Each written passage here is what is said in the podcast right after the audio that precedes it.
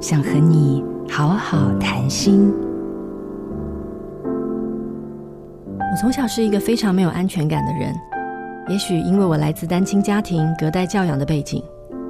二十岁那年，男友考上研究所，我第一个反应不是为他高兴，而是心里想，他就要功成名就，要把我丢下了。到了四十岁，另一半偶尔出去旅行或是外地开会，我一个人在家也会想，他会不会回来之后就会跟我说要分手了？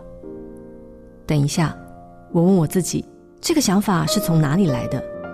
我抽丝剥茧往回推，原来在年纪很小的时候，奶奶有时会无心地对我说：“如果你不乖，我就不要你了。”于是我内心一直存在着被丢下的恐惧，只要有一点点迹象。我就会非常受伤。